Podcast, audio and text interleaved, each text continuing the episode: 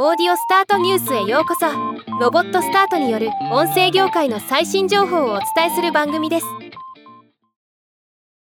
パーソルイノベーションのバーチャル声優プロダクションボイスオーレと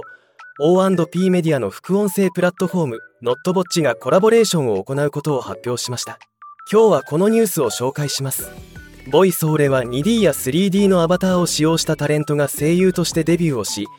声優業界において活躍する V 声優バーチャル声優をコンセプトにした VTuber プロダクションです。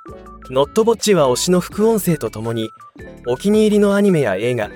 ドラマやスポーツなど様々な映像作品が鑑賞できる副音声プラットフォームアプリです。今回のコラボはボイスオーレ所属のバーチャル声優がノットボッチを通じてアニメに対してオリジナルの副音声を録音。販売し